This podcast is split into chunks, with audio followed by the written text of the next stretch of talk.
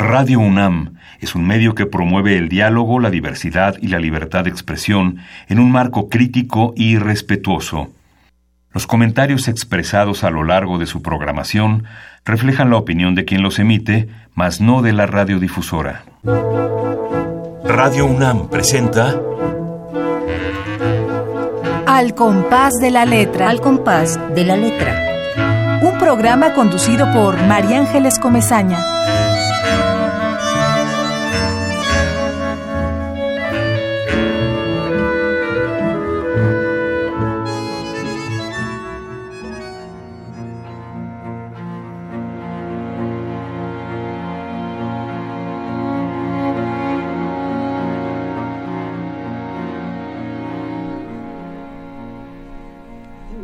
De la tierra.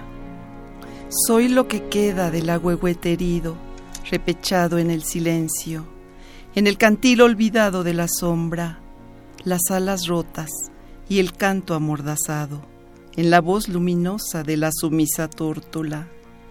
Soy la voz del viento en el dolido balar de su distancia, el ardor y el fuego desde el centro del eco en el entristecido corazón del olmo, la voz de la tierra en el tremor antiguo, entre lacerados troncos, donde replican rebeldes las ruecas del viento de noviembre y rasgan el arcabuz del tiempo de la aurora enmudecida, en la fronda de las jacarandas que plumbeas abren la voz del más celeste de los azules del acallado umbral del cielo, hilando desde el polvo y la bruma los días en desolados parajes, desdoblando la luz y los adormilados parabienes de los hombres.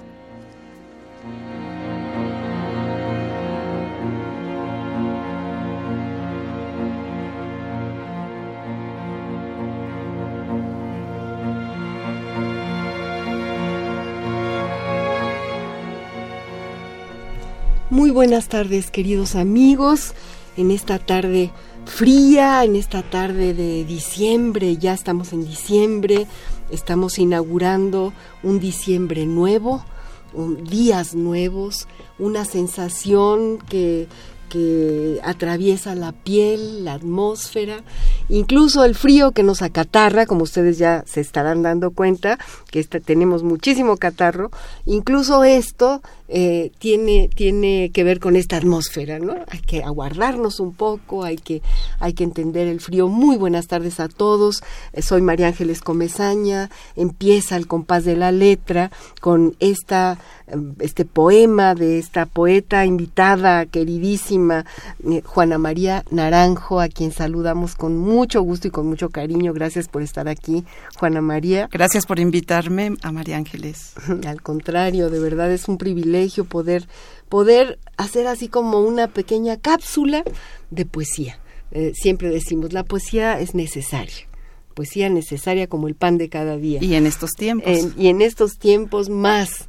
Y, y ahora casi, casi va caminando la poesía por el viento, casi, casi desde el zócalo vemos a la poesía cómo crece y cómo, y cómo se presenta en nuestro momento histórico, muy importante momento histórico.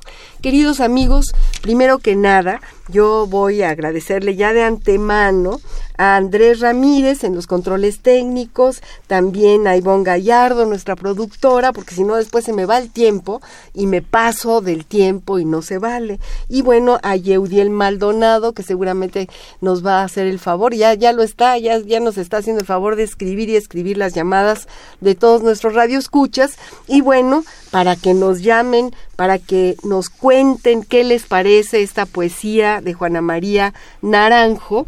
Eh, los teléfonos en cabina son 5523 5412 5523 7682 Twitter arroba Radio UNAM, Facebook Radio UNAM o también pueden mandar un correo electrónico a radio arroba. No hemos recibido poemas de nuestros radioescuchas, todavía no se animan. ahora estamos a punto de, terminar el ciclo del año porque eh, nos queda este programa y el próximo programa, el próximo jueves, y después ya estaremos en vacaciones y los programas van a ser grabados, pero en enero estaremos aquí puntualmente eh, dispuestos a recibir esto que es tan importante, el poner en un papel lo que uno siente, el poder eh, encontrar este lugar o este horizonte propio para escribir textos poéticos, para escribir poesía. Saludamos también a Esther Valdés, que nos está escuchando, sabemos que nos está escuchando, a Ramiro Ruiz Durá, poeta espléndido, que seguramente vendrá, ya vino una vez, pero vendrá porque va a estar haciendo un libro, desde luego a Susana Linda, a toda su familia, a Luisa, a Nayeli y desde luego a Pablo López, que ya estará afilando su lápiz. Eh, es nuestro querido poeta que nos acompaña desde donde está, desde Tlalpan, y siempre es parte ya del equipo de este programa porque sin conocerlo ya lo conocemos y para nosotros es maravilloso saber que escribe y que le dedica a cada uno de los invitados, a ti en esta ocasión, Juana María, seguramente te escribirá un texto y lo vamos a leer. Y bueno, mm, gracias. Eh, yo quiero platicarles que Juana María Naranjo decidió que la palabra, la ruta de la palabra del programa de hoy eh, es el ciruelo, ¿no? Sí, Juana María. El ciruelo. Yo creo que tenemos, el hombre tiene que regresar a la naturaleza, de repente vemos cómo el hombre empieza a destruirla, estamos contaminando, estamos terminando con los árboles, con las plantas, tal vez no lo sentimos, pero hemos sentido lo que es no tener agua en algún momento, pero yo creo que el ciruelo es esencial como, como el árbol que debe de estar, como el árbol de nuestra vida, ¿verdad? Yo quisiera decirles que eh, hoy en día, bueno, empecé a la poesía por el haiku, porque era algo así como sencillo, se me fue dando, pero ahorita tengo mucho la inquietud de escribir de la naturaleza, porque vuelvo, el hombre tiene que retornar a la naturaleza, reconciliarse con la naturaleza, diría yo. Porque la naturaleza es parte de nosotros, es como cruzar la calle de pronto y ahí en el resguardo ver que está un pino abandonado, triste y que le llegó tanto smog que se está secando. Y entonces un día decido llegar, casi casi conversar con él o abrazarlo, por decirlo de alguna manera, porque también los árboles sienten y eso yo lo puedo constatar. No me digas, Juana María, ahorita nos tienes que contar cómo. bueno, es que en alguna ocasión em, yo llegaba siempre con un árbol y lo veía triste pero un día se me ocurrió y le puse agua. Y después pasaba y lo abrazaba. Y el árbol así como que empezó a florecer. ¿Qué tal? Fue muy emotivo. No, bueno, eso es fantástico. Yo me acuerdo, yo tenía una tía abuela que sacaba su cinturón y empezaba a golpear a los ciruelos, a los naranjos, a los perales, a los manzanos, porque no daban fruta. Y véngase, era, o sea que sí sienten, ¿no? Y sí, sí daban fruta después de que, de que mi, mi, tía hacía semejante historia, o sea, tú, tú los abrazaste y les diste agüita y, sienten, claro que sienten, pues la naturaleza tiene que sentir, Sí. Y, por eso crecen, ¿no? Y bueno, queridos amigos, les digo rápidamente un poquito de la semblanza de nuestra invitada de hoy. Ella nace en la Ciudad de México, estudia la licenciatura en Lengua y Literaturas Hispánicas en la UNAM, coordina talleres literarios en el IMBA, en Conaculta, en la UAM, en el, en el, Seguro Social, en el antiguo Departamento del Distrito Federal y en muchas universidades del interior de la República como en Oaxaca, la Universidad Benito Juárez, en Ciudad Victoria, Tamaulipas, entre otras. Ha sido es cronista, eres todavía Juanita, cronista de Azcapotzalco, sí, nada más que maravilla. Y además abrazando a los árboles y escribiéndoles, bueno, ya ya realmente te quiere te tiene que adorar la naturaleza. Bueno, ella también es miembro de, de la SOGEM, colabora, mm, eh, colaboradora de Aquilón en Baja California, Diario Filipinas, Playa Grande en Brasil, en El Financiero, de, de la Ciudad de México, eh, eh, El Sol en la Cultura, ha escrito cómo acercarse a la poesía, mujeres poetas ha ido a estos encuentros maravillosos que, que, que hacía fue, Fuego, ¿no? El poeta Emilio Fuego. Emilio Fuego, Sí. que nos, nos, nos juntaba a las mujeres poetas y nos llevaba a su Oaxaca, su cielo. Mujeres poetas en el país de las nubes. Qué maravilla. De En este libro de cómo acercarse a la poesía, este libro lo publicó Ethel Krause, pero yo participé con un testimonial. Participé con un testimonial, entonces es como una antología. Entonces estoy participando como en antología. en antología, ¿no? Pero Con es una antología de, de mujeres poetas en el país de las nubes. Sí, esa es otra. Sí, hay varias antologías. Bueno, también eh, ella, a ver, le sigo diciendo rápidamente, tiene, eh, tiene poesía, tiene trabajo literario en antología de haiku hispanoamericano, Camino del haiku por la Torre de Lulio, eh, Palomita al Viento, un homenaje a Dolores Castro, que ha sido su tutora, su maestra, a quien ella quiere muchísimo. Ahorita nos va a hablar de, de- Lolita Castro, que también yo la quiero muchísimo y creo que mucha gente la, la queremos, la admiramos. Nos parece un- una mujer entrañable, talentosa, gran poeta de, de, la lengua española. Bueno, ha, ha, escrito Centinelas de la Palabra, Centinelas de la Palabra, Ajá. y, y en, en- en el, en el Centro de Estudios de la Mixteca y también Tejedoras de Luz, que, eh, y que es bellísimo, ahora nos va a salir algunos de los poemas. Ha publicado eh, con Carlos López, a quien también queremos mucho y estuvo en este programa, en su editorial Praxis. En esta editorial ella tiene varias, varios trabajos, Mariposas de Luz, Llovizna Indeleble, Sable al Silencio, Privilegios del Alba y Aura en la Retama. Editorial Praxis, le mandamos un abrazo grande a Carlos López. Yo también le mando un abrazo entrañable a Carlos Ojalá López. y nos esté escuchando. Igual va, va en el coche y ahí nos está escuchando. Pues vamos a platicar entonces con ah, Juana María, Juana María Naranjo, eh, sobre esta relación tan particular.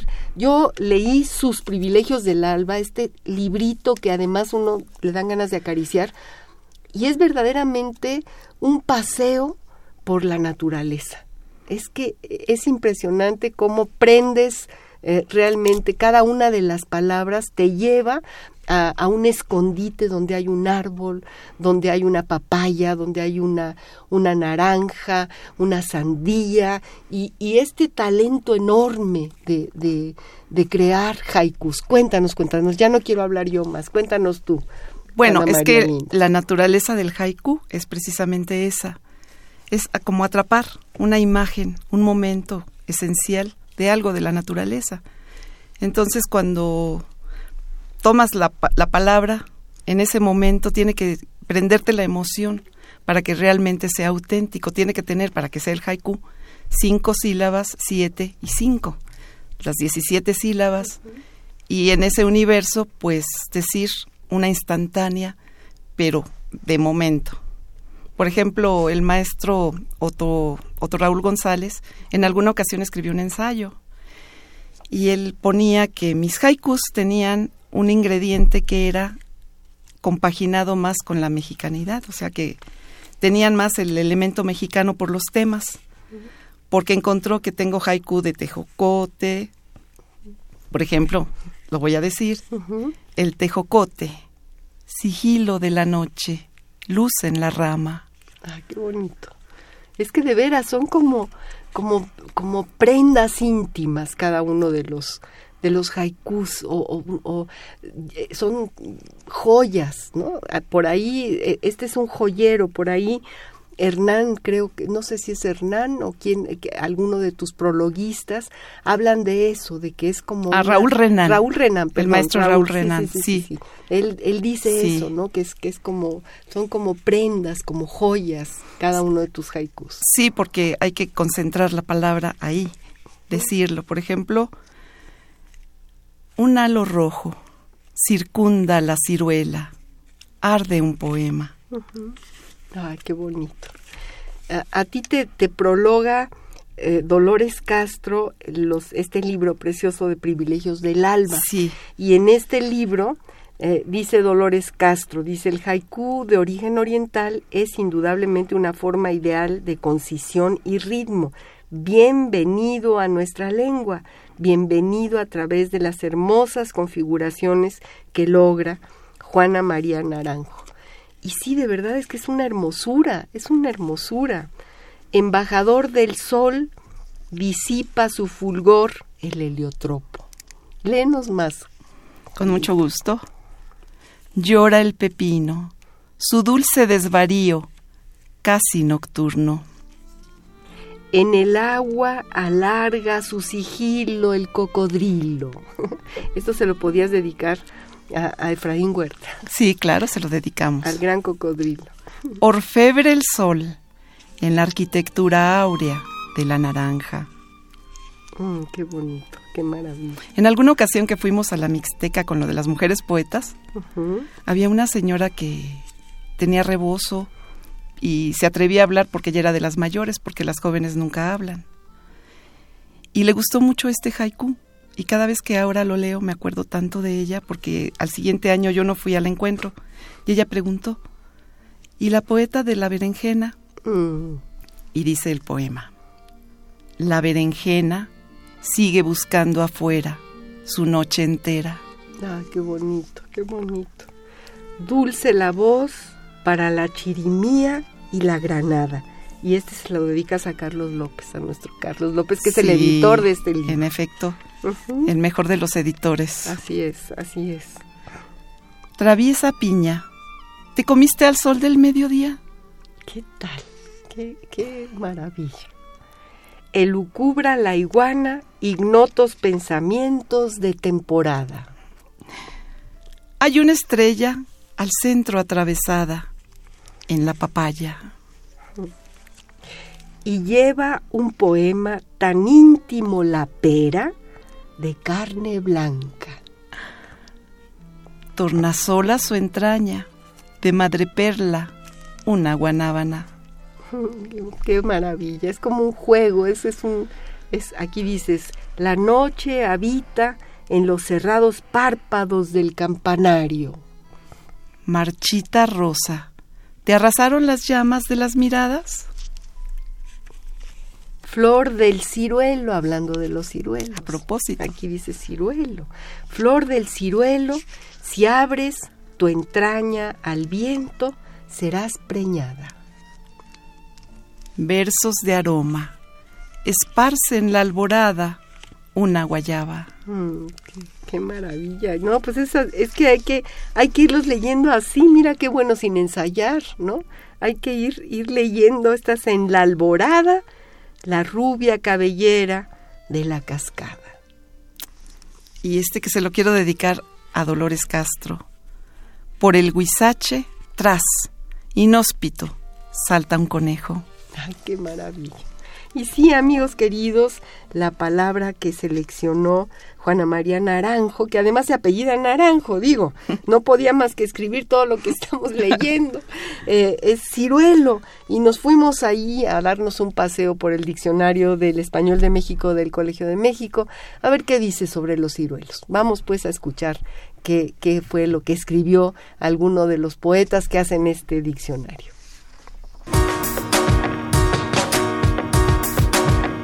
La ruta de la palabra. Diccionario del Español de México de El Colegio de México. Ciruelo, sustantivo masculino.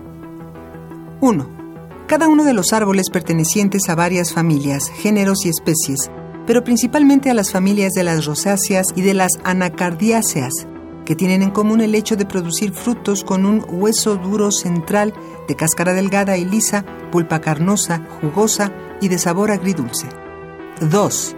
Spondias mombin. Árbol pequeño de hasta 8 metros de alto, hojas alternas y compuestas de 5 a 17 hojillas. Flores en racimos o panículas, rojas o blancas según la especie. Frutos rojos o amarillos, oblongos de 2.5 a 4 centímetros de largo, con un gran hueso también oblongo. Se encuentra en las regiones tropicales y subtropicales. Job. 3. Prunus domestica. Árbol de la familia de las rosáceas, de hasta 7 metros de altura, hojas simples alternas, de bordes aserrados, flores blancas y redondas que aparecen antes que las hojas. Se cultiva en regiones templadas. La ruta de la palabra. Queridos amigos, pues ya vimos, ¿no? Lo que, lo que dice el Diccionario del Español de México.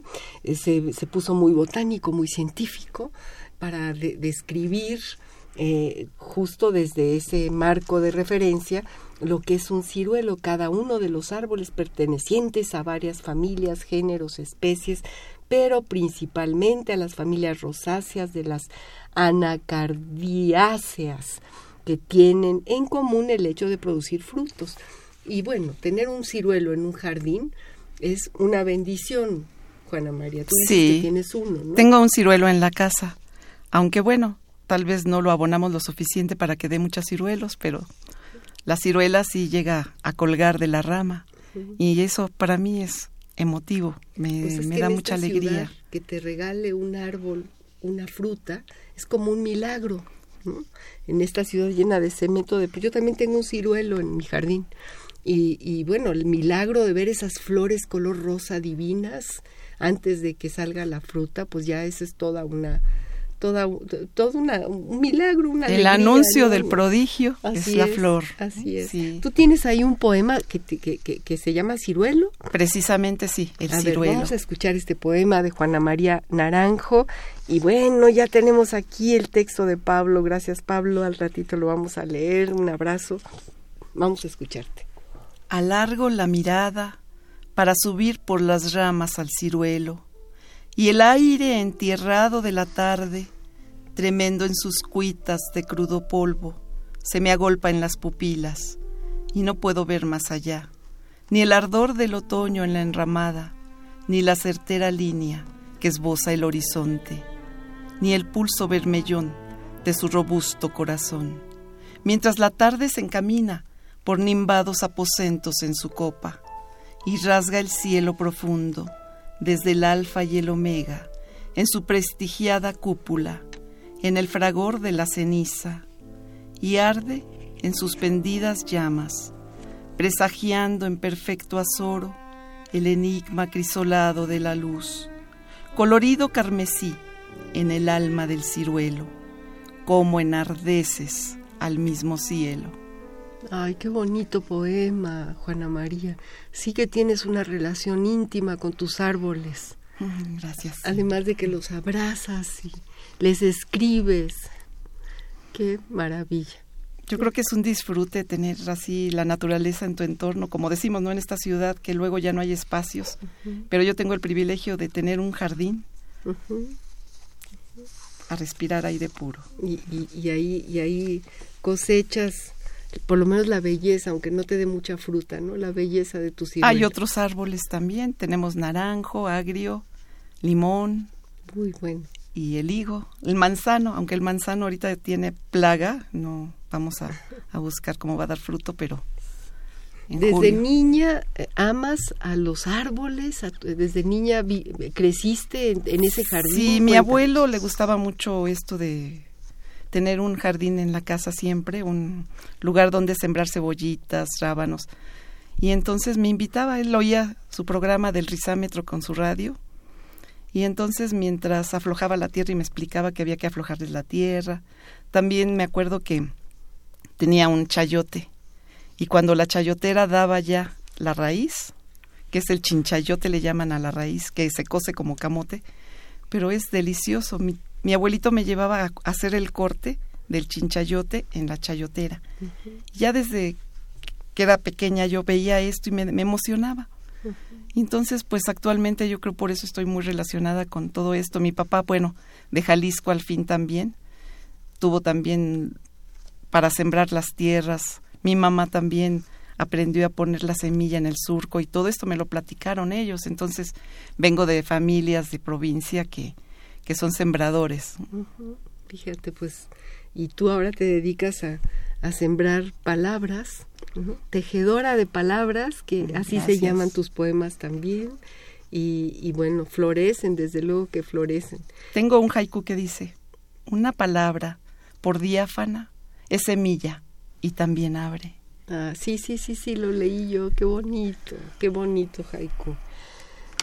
Gracias Pablo López por tu participación en nuestra compás de la letra. De verdad que es un privilegio enorme saber que te tenemos ahí. Es, es un estímulo pensar que vamos a llegar a, a la cabina de Radio UNAM y que allá están, allá están escuchándonos. Siempre pienso, aquí algo pasa cuando viene un poeta. Un duende se, se, se, posesiona, se mete, ¿no? Y nos, nos, nos llena de emoción y, y por eso leemos con tantísimo entusiasmo y, y, de pronto eh, nos damos cuenta que por allá no estamos solos, que está gente escuchando, ya sea en su coche, o en su casa, o en su oficina, o en su celular, en fin, nos están escuchando y entonces no estamos solas. O frente al geranio, frente a la maceta que tienen ahí. Exactamente. Y bueno, te voy a leer lo que dice Pablo que está dedicado a la invitada, o sea que te dedica a uno de nuestros radioescuchas más queridos. Dice Pablo, la mirada, la mirada es el umbral de entrada al universo de la mente. Es el encuentro de dos mundos. Es una visión del futuro y una introspección del pasado. Es atrapar en el iris de algunos ojos las bellezas del cosmos. La presencia del hombre es rendirle culto a la vida, una emoción inédita. La mirada es el algoritmo que te ayuda a comprender al ser, es vivir la vida de los demás en un segundo, un embrujo que te seduce, dedicado a la invitada. Ya tienes tu regalo. Muchísimas gracias a nuestro a nuestro Pablo López que ahí está escuchándonos. Realmente es muy conmovedor y muy emocionante ver que que bueno, se mueven las palabras, yo creo que las palabras unas provocan a otras y, y que sí, y que siga la mata dando, ¿no? Mueven y conmueven las palabras. Sí, definitivo. Claro que sí, Gracias, gracias. Muchas gracias, Pablo, como siempre, qué alegría eh, me da saber que por ahí andas. Vamos a ir a una pausa musical. Yo busqué y busqué y busqué eh, eh, cantautores que le hayan dedicado a los ciruelos y nada más me encontré una banda por allá, pero no me convenció mucho y entonces decidí, por tu poesía, sin que tenga que ver estrictamente con los ciruelos o el ciruelo, elegí a Guti Cárdenas, a quien yo amo. Y, y, que me parece una, una dulzura enorme la que despliega cuando, cuando canta, cuando se le oye la voz. Vamos a escuchar Flor, interpretada por Guti Cárdenas.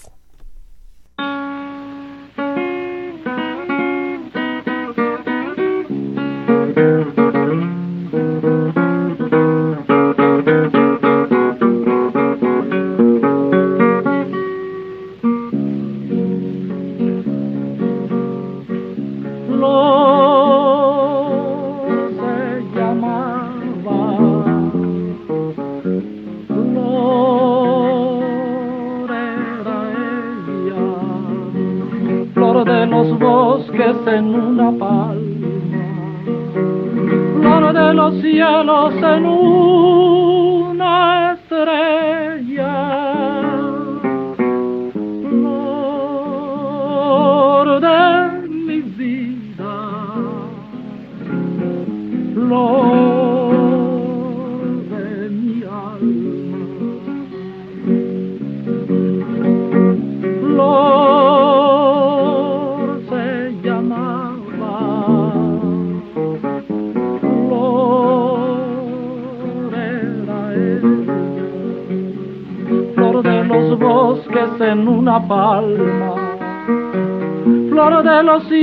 cielos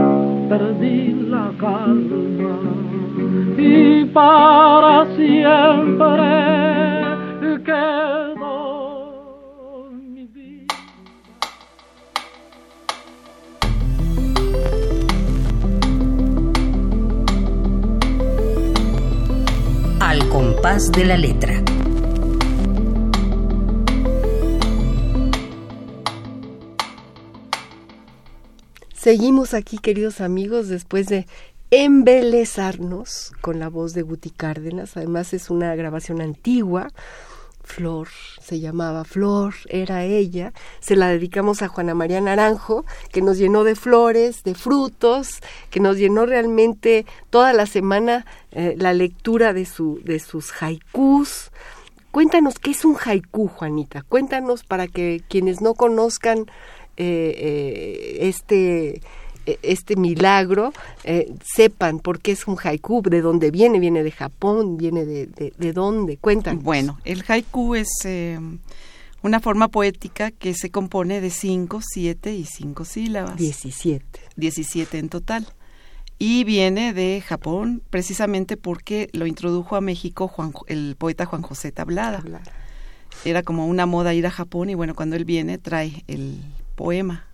Y sin embargo, bueno, autores como Elías Nandino, Benedetti, Octavio Paz lo cultivan.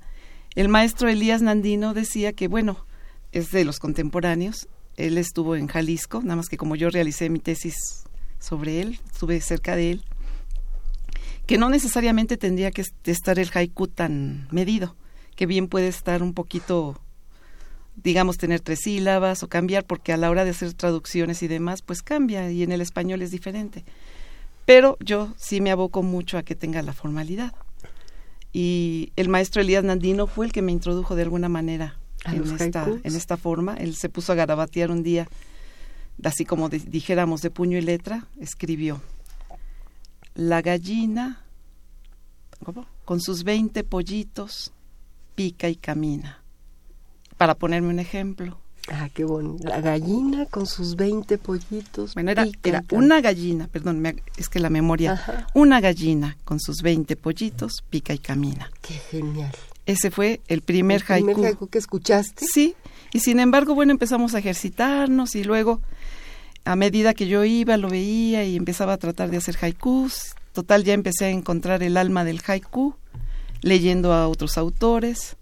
También en mis talleres literarios los niños me enseñaron mucho cómo ver de otra manera para poder escribir. Una niña en un taller literario me, me escribió, pone que pone, pone Dorita, pone mi gallinita Ah, qué mal. cuando tú les das un taller literario a los niños, el haiku les sale tan natural, les sale, lo traen ya. Y un adulto piensa antes de empezar a escribir, se queda pensando, ya el niño le dices y en el momento ya Lo escribe. Entonces una, en una ocasión una niña me escribió, la luna bella parece darse una ducha con las estrellas. Qué tal maravilla. Y eso fue en el salón de clase. Imagínate, bueno, son, son joyas. Qué bueno que, que te acuerdas, que las tienes guardadas en la memoria. Qué maravilla. ¿Y Sí. cómo era Nandino? A mí, yo, yo te, cuéntanos, porque yo conozco a muchos de sus alumnos. Ricardo Castillo, eh, eh, eh, Sergio el, Cordero. El mismo José Emilio Pacheco. José Emilio, Sí. pero los de los, los de Jalisco, Sí, ¿no? sí. José Emilio aquí, ¿no?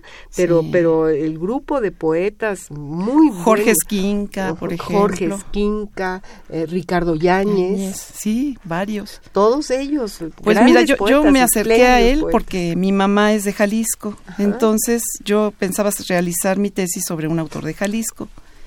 Y eh, uno de los paisanos de allá me, me dijo, yo conozco a Elías Nandino porque yo voy al Museo del Carmen en Guadalajara, si quieres te presento para que hagas tu tesis. Y entonces ya fui y me presenté ahí en Guadalajara, inmediatamente. Ya me dieron la dirección y fui con el maestro Nandino hasta Cocula, Jalisco. Y a partir de ahí ahí vivía. él vivía en Cocula como médico. Sí, Inclusive claro. fue médico de cabecera de Tongolele. Ajá. Él era ginecólogo. Entonces, en ese momento, pues ya pude ir las veces que era necesario para hacerle entrevistas, para ir a comprar libros, para seguir investigando sobre su obra. y siempre me abrió la puerta de su casa. Yo lo sentía como, pues como un padrino, como un abuelito, porque era muy lindo, él muy, ¿Cómo era? ¿Cómo muy era? Una, en una ocasión cuando yo llegaba a, a su casa, él estaba en la puerta comprando un neceser a un señor que se veía que venía de un pue- pueblo y que no tenía muchos recursos, porque se veía el señor así como... Dice, es que le compré este neceser para ayudarlo, me dijo. Yo no lo necesito. Se lo voy a regalar a la señora que me viene a ayudar aquí. Yo dije, qué generosidad de hombre. Claro. Entonces, pasaba yo, por ejemplo, era, era su consultorio, pero además ya estaba habilitando para ampliar ahí, compró otro terreno al lado, para hacer su biblioteca, para darla al pueblo, y de hecho la donó al municipio Allá de Jalisco, en, Cocula, Jalisco. Jalisco, ahí está la biblioteca de Está la biblioteca. Yo conocí cuando era el consultorio, pero ahorita ya está la biblioteca. Mm. Casi, casi lo tienen habilitado como museo, porque hay fotografías, una fotografía de Montenegro, bueno, hay varias, pintura, perdón, y fotografías, todo lo necesario para Pero tú museo. qué privilegio has tenido a Elías Nandino, has tenido a Carlos Illesca cerca de ti, grandes poetas, a Dolores Castro, a Raúl Renán. Ay, sí, O sea, también. Realmente qué, qué, qué maravilla, cómo, cómo fue tu trayectoria eh, caminando cerca de, De ellos. de- de estos grandes. Cuéntanos de cada uno de ellos. Bueno. Regreso a Nandino porque hubo un momento en el que cuando fui a su casa bajábamos las escaleras de un patio por donde había un macetón de una rosa roja y él me comentó, mira, vamos a bajar por aquí porque te quiero contar. En este macetón tenía yo una la flor más bella, dice, me encantaba mi rosa roja, pero justo cuando terminé de bajar, el viento la deshojó. Y entonces me salió este poema, dice, te lo se llamaba Perfección fugaz. Pinté el tallo, luego el cáliz, después la corola pétalo por pétalo. Y al terminar mi rosa, la induje a soñar su aroma. Hice la rosa perfecta, tan perfecta que al día siguiente cuando fui a mirarla, ya estaba muerta. Órale, ¿qué tal? Entonces el maestro Nandino pues dice, hay que sentir y escribir. Esa es su propuesta. Pero hay que ver con otros ojos, porque él trataba de asomarse por los ojos de los niños. Yo lo descubrí porque cuando iba, él, como había donado la biblioteca, los chicos se sentaban a su lado, ahí en los equipales, y él les ayudaba a encontrar el libro, a hacer la tarea, pero luego buscaba la ocasión y les decía, a ver, ¿tú cómo ves? ¿Viste el río? ¿Cómo viste el árbol? Y cuando una niña le contesta, el río lo vi aplanado. Entonces él se maravillaba, yo lo veía, su expresión, pero después me platicaba él que sí que los niños tienen esa capacidad de ver de otra manera. Por ejemplo, Elías Nandino dedicó un poema a Octavio Paz, donde dice, se llama el poema Quien pudiera, porque dice, poetas, me pregunto, ¿quién pudiera mejor como los niños escribir la poesía? Como cuando un niño fue corriendo a ver a su mamá para decirle, mamá, mamá, ven pronto al corral, porque la gallina ya floreó pollitos. Poetas, ¿quién pudiera mejor como los niños? Elías Nandino. Ah, pues qué, qué maravilla esto que nos cuentas de Elías Nandino. Cuéntanos de los otros. de los otros. Raúl Renán, bueno, él le gustaba muchísimo, Yucateco. sí, además, eh, la obra de, de López Velarde, gran admirador de López Velarde. Entonces, lo que hacíamos era leer los poemas en alta voz y tratar de desentrañar lo más importante. Veíamos, por ejemplo, la metáfora, veíamos la imagen, pero más que nada esa emoción auténtica que brota en el momento que el poeta toca la materia prima poética, que es el instante de la emoción. Es como la maestra Lolita dice, es que la poesía tiene que ser emoción, Claro. porque no es estructura, porque podrían escribir así como estructura, contar las sílabas, pero enfría, enfría la materia creativa, para que realmente logre el poema cuajar como tal, tiene que tener la auténtica emoción que toca el alma más íntima del, del escritor, del, escritor, del poeta.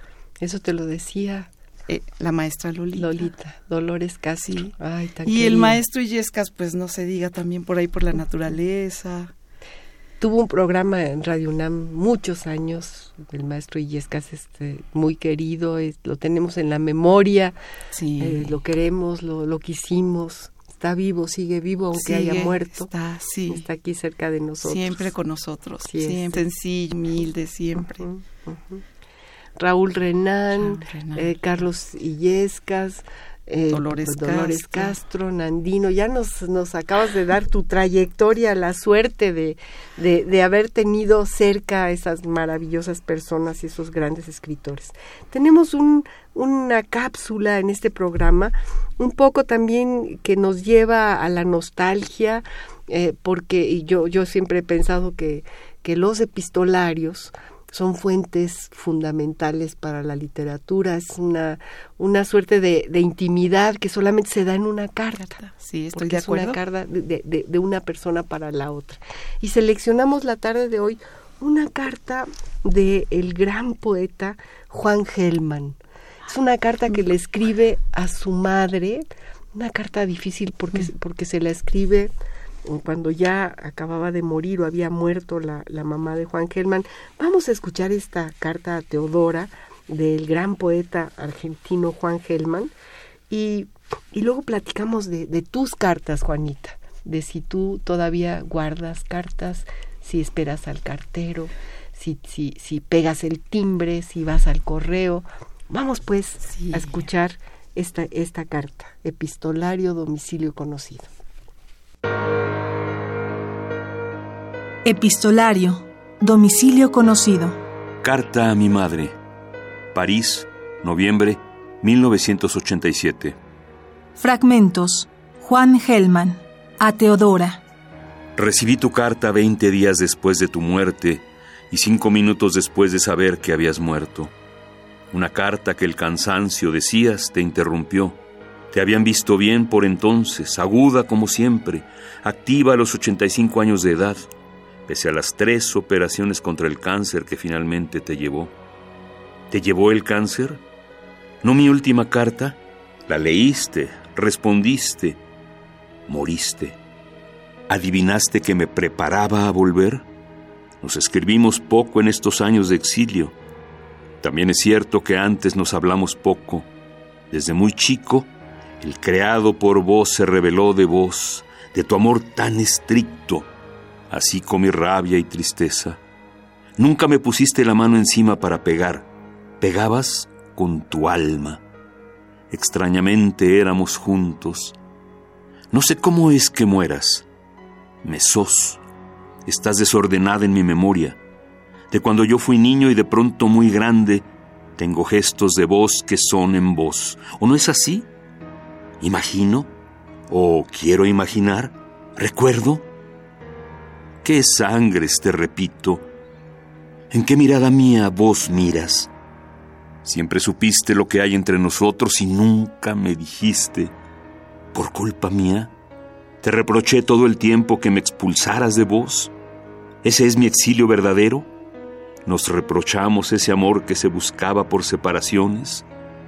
¿Encendió hogueras para prender la lejanía? ¿Cada desencontrarnos fue la prueba del encuentro anterior? ¿Así marcaste el infinito? ¿Tratos de amor hay en la sombra? Ya volveré a peinarte el dulce pelo, espesura donde mi mano queda, pensativa en tu aroma, puerto de tardes inclinadas al que volvías tantas veces. ¿Dónde navegarás ahora sino en mí, contra mí? Puerto solo, bella de cada mar en mi cabeza, llaga de espumas, alma. ¿A quién das tregua a vos? Están ya blancos todos tus vestidos. Las sábanas me aplastan y no puedo dormir. Deja que te perfumen, acompañen tu gracia. Mi alma calce tu transcurrir a nada. Todavía recojo azucenas que habrás dejado aquí para que mire el doble rostro de tu amor.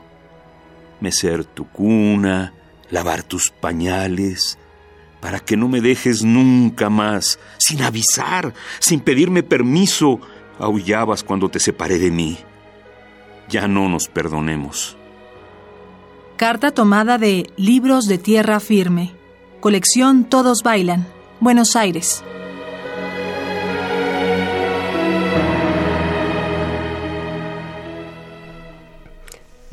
Queridos amigos, es- después de escuchar esta carta, así como que se simbra el alma, esta carta de Juan que Juan Gelman le escribe a su madre, preguntándole por qué te moriste, por qué te fuiste, ¿no? Es una carta verdaderamente entrañable, triste, Triste, muy triste. muy, muy poética, es un poema de Juan Gelman, es un gran poema. Sí, definitivo. Expresa mucho. Yo creo que él tenía muy arraigado el pues esa nostalgia, ¿no? De lo que también le había tocado vivir a él, de ser exiliado y demás. Claro, Pues claro. entonces todo se junta, exiliado, perseguido, Y- eh, reprimido, ¿no? Todo lo que vivió eh, eh, Hellman y, y Latinoamérica en los años 70 y en fin. eh, este es un poema, es un poema, es una carta que es un poema y que tiene una calidad íntima que yo creo que no se puede no se puede percibir más que en esta carta a Teodora. altamente entrañable. Y yo te preguntaba a ti, este, tú eh, todavía esperas al cartero, Eh, vas al, vas ahí a, Pues actualmente al no. buzón? Cuéntanos. Pero fíjate que sí, hace algunos años todavía tuve el privilegio de recibir carta con timbre y de puño y letra de Elías Nandino. y las Tengo guardas. tres cartas Uy, uy, uy. Las últimas ya nada más las escribía su secretario Jaime, que es el que está allá a cargo, a máquina. Pero la firma sí era de Elías Nandino de puño y letra. Pero sí tengo, por ahí alguna de ellas es de puño y letra de Elías Nandino. Y me acuerdo que mencionaba la tierra de mi mamá, porque Cocula, Jalisco, está muy cerca del Tepeguaje de Morelos, Jalisco. Y en Tepeguaje había un chico que era del taller literario de Elías Nandino. En Cocula. Carlos Real. Entonces Carlos Real invitó al maestro Nandino algún día al Tepeguaje. Y él en la carta de puño y letra me contaba, fíjate que fui a la tierra de tus gentes, al guaje, que es como una gota de rocío. Ahora, ¿qué es la pura poesía? Qué bárbaro. Qué maravilla, eso te, eso te escribió y guardas esa carta, me sí, imagino. es que un tesoro, un es tesoro. un tesoro. ¿De Cocula también era la Arreola o no? De, No. ¿de, de qué parte de, de Eh, Jalisco era? no déjame me acuerdo. No Arreola. Arreola. Tonaya, Tonaya, Jalisco, me parece que sí, no algo así, creo no que sí es de. Tonaya. Pero sí Jalisco al fin. Entonces tú eres muy de Jalisco también. Pues yo Toda nací, tu sangre es yo de nací en el. Distrito Federal, pero mis papás los dos son de Jalisco, Ah, que ellos se conocieron en el En distrito el Distrito Federal. y acá se casaron. Y allá te- tuviste abuelos que vivían allá, Sí. fui- fuiste a verlos, supongo. Sí, los tíos. Creciste en tus vacaciones allá. Siempre, sí, y la vida de campo pues siempre me encantó. Y todo se aprende cuando vas. En alguna ocasión me acuerdo que hasta en alguna ocasión le pedí al tío que me enseñara a ordeñar vacas. Mm. ¿Y eso para qué te puede servir? Pues en alguna ocasión escribí un cuento que se llama Adiós Otilia, donde sale la vaca que se llama Otilia y donde se nota pues que uno siente lo que está escribiendo. Había una amiga que cuando la escuchó me dice, oye, pero ¿cómo le haces para sentir? Le digo, es que tienes que vivirlo. Tienes que ordeñar. Tienes que ordeñar para sentir cómo es, ¿no? Ujú, Entonces, a la hora de escribirlo con palabras, pues te sale más natural. Claro, Juanita, Entonces, qué maravilla. Es la experiencia de, de vivirlo, la vivencia más que ¿Y nada. qué dice tu familia de tus poemas? ¿Se los lees? ¿Lo- ¿Los conocen? Cuéntanos, ¿qué, qué reacción eh, tiene Sí, una les familia de gustan. allá de Jalisco? También les gustan mucho.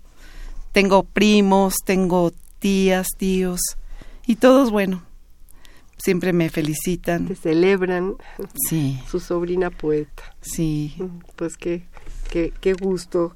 Estamos platicando con Juana María Naranjo, queridos amigos, el, tiempo pasa, los teléfonos en cabina 5523-5412, 5523-7682 o Twitter arroba Radio UNAM, Facebook Radio UNAM, radio arroba UNAM punto MX para todos aquellos que quieran hablarnos eh, preguntarle algo a Juana María Naranjo, a quien le pedimos ahorita, sí, porque no la vamos a dejar ir sin que nos lea. No sé si de Tejedoras de Luz, que es tan bonito, no sé de, qué, de cuál de tus poemarios. Cuéntanos, Juanita. No sé cuál te gustaría. Tenemos aquí el Ediciones Chihuahua Art de Editoras, donde fue la antología de Dolores Castro y que cada una escribimos un poema para ella en su cumpleaños cuando cumplió 25 años. 25. 95. 95 que- pero como si tuviera 25. Pero sí, porque la Todavía verdad tiene sus 25 ahí en los 95. está muy vital, muy emocionada, muy animada, siempre hace todo últimamente. Bueno, se abrió la librería del Fondo de Cultura en Aguascalientes con su nombre últimamente. Y fue en además. octubre y fue ella a inaugurarla. Después fue a, fue a lo de su premio, Dolores Castro también, a entregarlo a Aguascalientes. Y bueno, voy a leerles entonces el de Tejedoras de Luz. Tejedoras de luz, me encanta. Las tejedoras de la luz abren cielos índigos en la memoria de los tiempos. Arrancan sortilegios a la penumbra y resurgen del corazón de la sombra, en el cieno guardado de los siglos, donde levantan nenúfares blancos y esplendores, en el silencio de sus pasos. Desbordan su voz vermellón en acantilados y peñascos. 2. Las tejedoras de la luz suben hasta el fustigo enmudecido de una estrella, amazonas alevosas que prestigian los derechos de la cigarra, inmaculadas magnolias que refulgen hasta en montañas oscurecidas de impunidad si cantan. 3.